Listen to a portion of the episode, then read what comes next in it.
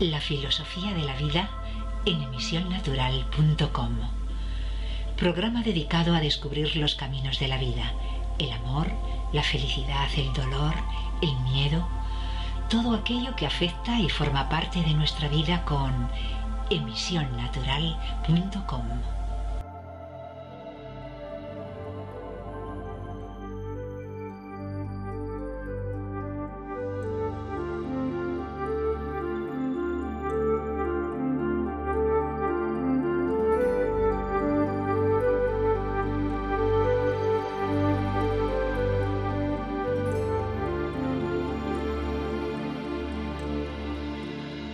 Bienvenido a la filosofía de la vida desde emisionnatural.com.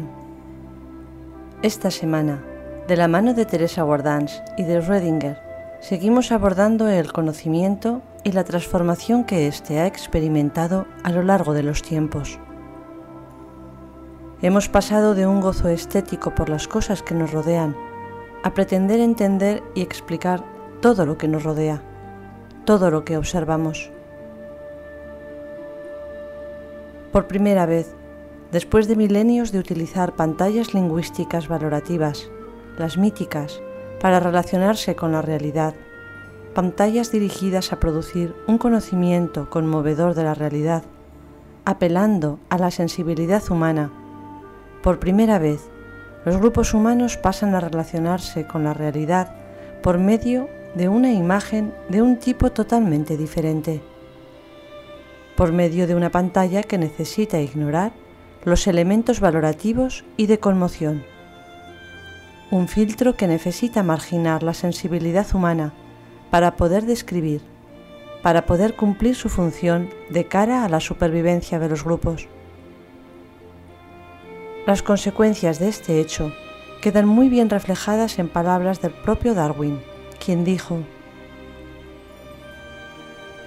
en los últimos 20 o 30 años hay un aspecto del funcionamiento de mi mente que ha cambiado. Hasta la edad de 30 años o más, muchos tipos de poesía me producían un gran placer. También me agradaba mucho la pintura y muchísimo la música. Pero desde hace tiempo que no tengo paciencia para leer una sola línea de poesía también he perdido el afecto por la pintura o por la música. Conservo cierto gusto por los bellos paisajes, pero no me causa ni de lejos el exquisito deleite de antaño. Esta curiosa y lamentable pérdida de los más elevados gustos estéticos es muy extraña, ya que los libros de historia, biografías, viajes, independientemente de los datos científicos que contengan, y los ensayos sobre todo tipo de temas me continúan interesando como antes. Es como si mi mente se hubiera convertido en una máquina elaboradora de leyes generales a partir de gran cantidad de datos. Pero lo que no entiendo es por qué esto ha atrofiado aquellas partes del cerebro de las que dependen los afectos. Afectos más elevados, y solo estas. La pérdida de estas afecciones significa una disminución de felicidad.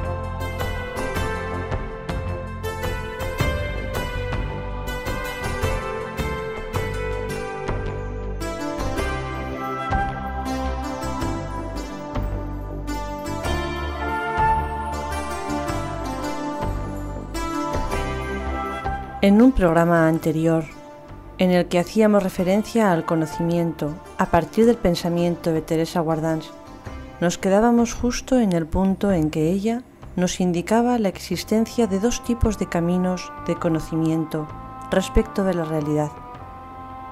Aquel que proviene del acceso vinculado y supeditado al interés del mundo por el grupo humano y el que proviene del acceso absolutamente gratuito y por tanto desvinculado de todo interés necesitado. Un acceso al existir de este mundo por sí mismo. De alguna forma, el primer tipo de acceso tiene que ver con la experiencia relacionada con las construcciones hijas de la necesidad y el segundo, con la experiencia distanciada de este móvil, o, dicho de otra manera, la experiencia en palabras y la experiencia silenciosa. Esa experiencia nos hace adquirir imágenes del mundo. A lo largo de la historia de la humanidad, el contenido de las imágenes que tenemos del mundo ha cambiado ya más de una vez, tantas como las maneras de sobrevivir. Los elementos que configuran la pantalla, la imagen intermedia con la realidad, carecen de significado por ellos mismos si no se considera su interrelación con el conjunto. Y cada cambio de relación con el medio ha trastornado el significado del conjunto y cada uno de los elementos. Los grupos humanos crean un entorno coherente con su interpretación y valoración de la realidad. Así, podríamos decir que ha habido soles muy diversos para los hombres, y cada uno de ellos ha sido una creación de conocimiento indisolublemente unida a la actuación del grupo en el medio, a los instrumentos de actuación y a la valoración pertenencia de aquella realidad sol respecto a la actuación. Lo mismo podríamos afirmar de cualquier otro elemento del entorno, o de los que pertenecen a la estructuración de las sociedades humanas. Sin embargo, existe una diferencia fundamental entre la construcción occidental actual del mundo y el resto de las que nos precedieron. Una diferencia de tipo de imagen. En los últimos siglos, y de una forma progresiva, las palabras que configuran la descripción de la realidad han dejado de ser mítico-simbólicas para pasar a ser conceptos abstractos. Desde los mitos hasta los modelos matemáticos, las modalidades de construcción de imágenes cognoscitivas han recorrido diversas etapas. Cuando lo que cambiaba era solo el contenido del modelo mítico, cambios que sucedían muy lentamente en largos periodos de tiempo, las variaciones que se producían serían comparables a ver el mundo a través de gafas de sol con cristales de distintos colores. La realidad en verde, en amarillo, en marrón. De repente, en un periodo relativamente corto, por exigencia del guion de la supervivencia, las gafas quedan aparcadas y la realidad va a cargo de las ciencias y la supervivencia del grupo a cargo de la tecnología científica. Se hace difícil imaginar que los mitos estructuraran alguna cosa, que fueran una aproximación cognoscitiva al entorno. La imagen, construcción, real es, para nosotros, lo que nos ofrece el microscopio y no lo que se percibe con las gafas de sol sea cual sea el color del cristal. Para nosotros, solo los microscopios ofrecen realidad. Se mantiene firme la certeza de que el pensamiento simbólico y mitológico está más alejado de la verdad de la realidad que el pensamiento científico. Cuando de hecho habría de resultar obvio que la confrontación del grado de verdad de la imagen de una hoja que ofrece un microscopio y la que resulta de la observación con gafas de sol sería una comparación sin sentido, ya que no puede haber graduaciones de fidelidad entre construcciones cognoscitivas con finalidades diversas. Los sistemas simbólico-míticos, los filosóficos, los ideológicos, o los científicos son todos ellos construcciones cognoscitivas, construcciones de imágenes, sistemas lingüísticos de representación, de indagación y de pensamiento de la realidad. La diversidad no se basa en el grado de certeza que unos u otros ofrecen, sino, y esto es muy importante, en el tipo de relación con el medio al que están destinados, en la finalidad que pretenden y en el tipo de facultades humanas que intervienen en su construcción. Las sociedades regidas por mitos y símbolos estructuraban el entorno y las acciones humanas para poder sobrevivir. Los mitos no eran cuentos, sino que proporcionaban todos los conocimientos prácticos, tanto individuales como colectivos, y también la interpretación y la valoración de toda la realidad. No es fácil de imaginar esto porque nuestro contacto con los mitos es posterior a la desaparición del mundo que estructuraban. Hoy mito es casi sinónimo de cuento importante en la historia de una sociedad humana. Pero aquellos cuentos vehiculaban el sistema de interpretación y valoración de la realidad para proporcionar directamente un modo de vida la interpretación de la realidad que suministraban los mitos no estaba orientada primariamente a describir la realidad, sino a proporcionar una orientación fundamental y detallada para la supervivencia. La interpretación que ofrecían del hombre, de la sociedad, del cosmos, del trabajo y de todos los temas necesarios para la vida no pretendía ser una descripción, sino que estaba orientada a producir unos cuadros de valores capaces de generar unos comportamientos adecuados para la supervivencia en unas circunstancias determinadas. No pretendían describir las estructuras internas de la realidad, sino apuntar hacia el sentido de ser de la realidad para posibilitar una relación total, plena y eficaz con ella.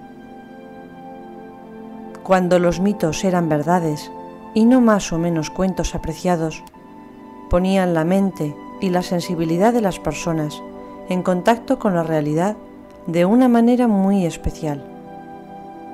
Ofrecían un tipo de conocimiento, ofrecían valoración, orientaban la actuación, asegurando la supervivencia del grupo.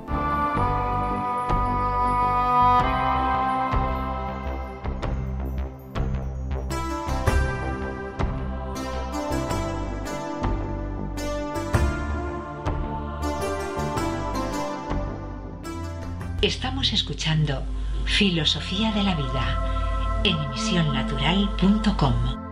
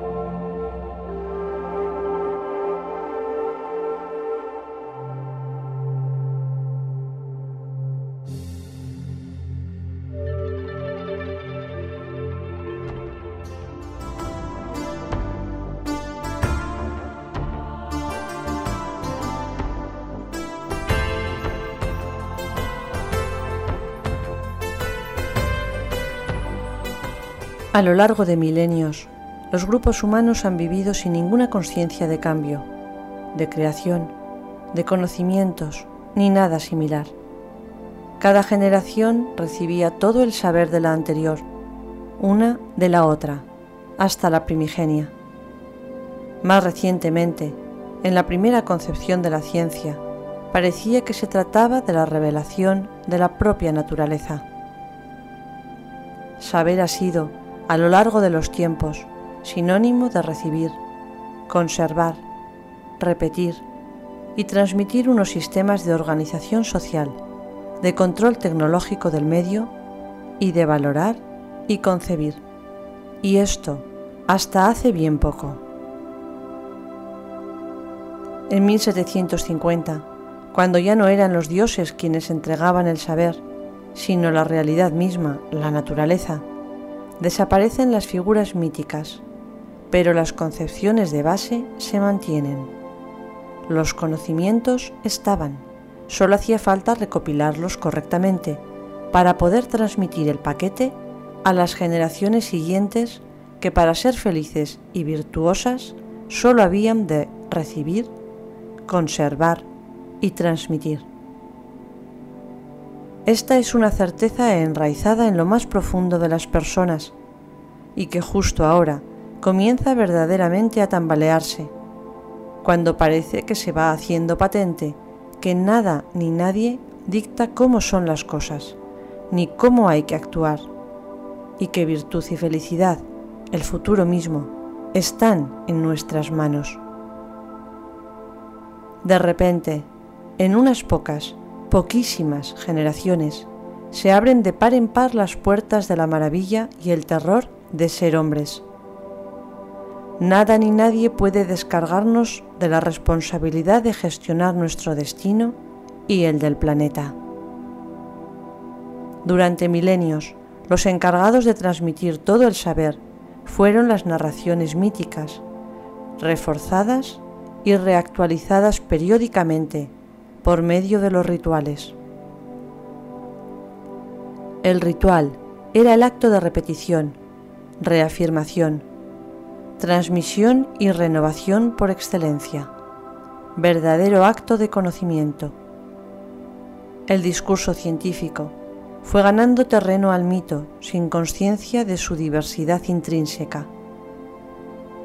Hasta hace bien poco, los acuerdos y desacuerdos se han pensado como la confrontación de dos verdades de idéntica naturaleza y objetivos, como si se tratara de un careo entre crónicas históricas o de descripciones de entidades. Mientras continuemos inmersos en una concepción de progreso, aunque sea limitada al ámbito del conocimiento, todo saber anterior se interpreta como si fuera de la misma naturaleza que el actual, pero menos perfeccionado. Y a la inversa, el conocimiento actual no es otra cosa que más y mejor del anterior. Mientras no se haga patente que se trata de instrumentos radicalmente diferentes al servicio de la supervivencia, no será posible poner remedio a las carencias. ¿Cómo actúa el discurso científico? No tiene como objetivo una interpretación de la realidad con finalidades valorativas, directamente orientada hacia la supervivencia del grupo, sino que busca un conocer capaz de poder progresar en el conocer, predecir, controlar. Esta capacidad de predicción y gestión será la base del sistema de supervivencia. No vivimos de repetir un modo de vida establecido, sino de generar actuación científica y tecnológica. Por tanto, nuestra aproximación a la realidad estará destinada a generar esta actuación y no a valorar. Dicho de otra manera, las construcciones científicas y lo que de ellas se deduce ha de tener utilidad práctica, primero para comprender la realidad y después para poderla controlar. El discurso científico crea ficciones, imágenes matemáticas para poder explicar y predecir el comportamiento del entorno. El sentido pragmático de la construcción de un complejo simbólico, como son los mitos, el interés conductor, eran los valores sociales, establecer los fundamentos de las finalidades de la existencia. La pantalla conceptual, en cambio, debe su éxito de cara a la supervivencia precisamente al esfuerzo de silenciar todo elemento valorativo. la imagen científica del mundo que me rodea es muy deficiente. Proporciona gran cantidad de información sobre los hechos. Reduce toda la experiencia a un orden maravillosamente consciente, pero mantiene un silencio sepulcral sobre todos y cada uno de los aspectos que tienen que ver con el corazón, sobre todo aquello que realmente nos importa. No es capaz de decirnos ni una sola palabra sobre lo que significa que una cosa sea roja o azul, dulce o amarga, físicamente dolorosa o agradable. No saben nada de belleza o fealdad, de bueno o de malo, de Dios o de eternidad. La imagen científica del mundo es un salvoconducto para poder comprender lo que sucede. Nos induce a imaginar que todo el dispositivo de la realidad es parecido a una maquinaria mecánica de relojería, que hasta donde sabe la ciencia podría continuar funcionando indefinidamente sin la existencia en ella de conciencia, voluntad, esfuerzo, dolor ni placer, ni la responsabilidad que va ligada a todo ello, aunque existen. Y la razón por la que nos encontramos en esta situación es esta, que para poder construir esta imagen del mundo exterior, hemos recurrido al expediente sumamente simplificador de excluir la propia personalidad, que por este procedimiento ha desaparecido, se ha evaporado esta es la razón por la que la visión científica del mundo no contiene por sí misma valores estéticos ni éticos.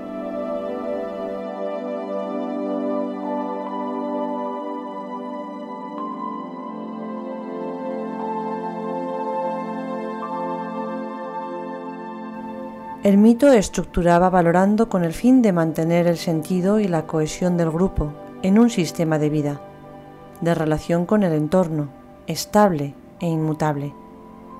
Las ciencias describen la realidad para poder generar medios de supervivencia, para poder generar actuaciones científicas y tecnológicas, y para poderlo hacer de manera móvil y precisa, han de marginar al máximo cualquier elemento valorativo del conocimiento humano.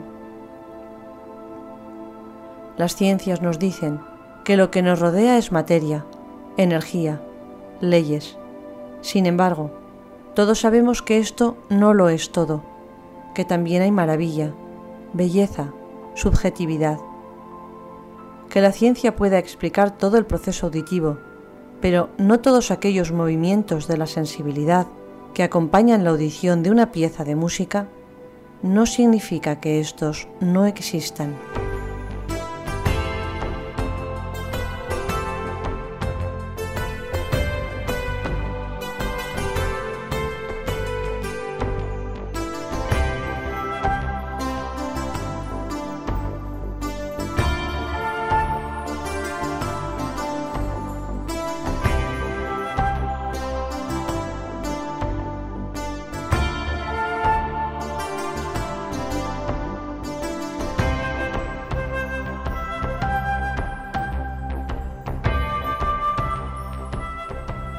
El conocimiento vinculado a la experiencia surge de la interpretación y valoración de la realidad. Ponemos palabras a lo que vivimos, creyendo con ello conocer lo que existe realmente allí, fuera de nosotros. Teresa Guardans nos señala que interpretamos para valorar y describimos para gestionar, y estas características, que han sido atributos primordiales de las épocas históricas en las que la supremacía del conocimiento estaba en manos de los mitos, son las que a menudo continúan caracterizando nuestro conocimiento. Tal vez ello nos permite el acceso a ese conocimiento útil, necesario para vivir, pero quizás el acceso al conocimiento puro tenga más que ver precisamente con abandonar la idea de querer gestionar y valorar para dejarse penetrar por el universo de las verdades gratuitas, la realidad absoluta e infinita. Me gusta la manera en que Teresa Guardans describe la experiencia de este tipo de conocimiento. A ver qué te parece a ti. A veces se produce un giro de la cotidianidad vivido como una experiencia intensa, auténtica del existir, de toda realidad. Es cuando vivimos un no yo, unos instantes de insignificancia de la conciencia individual que conducen a un testimonio de la existencia en su verdadero aspecto. Una mirada que percibe unidad, luz, un todo esencial, contrapuesta a la mirada habitual, aquella que capta cosas y acontecimientos.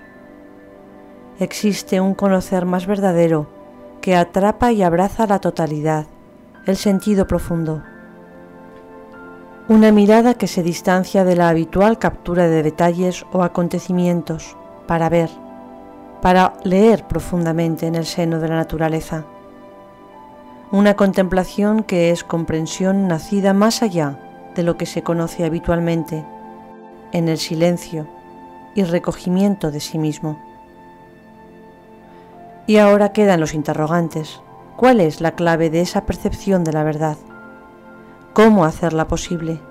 ¿Y qué es lo que se vive exactamente en ese estado? ¿Qué se ve y qué se siente?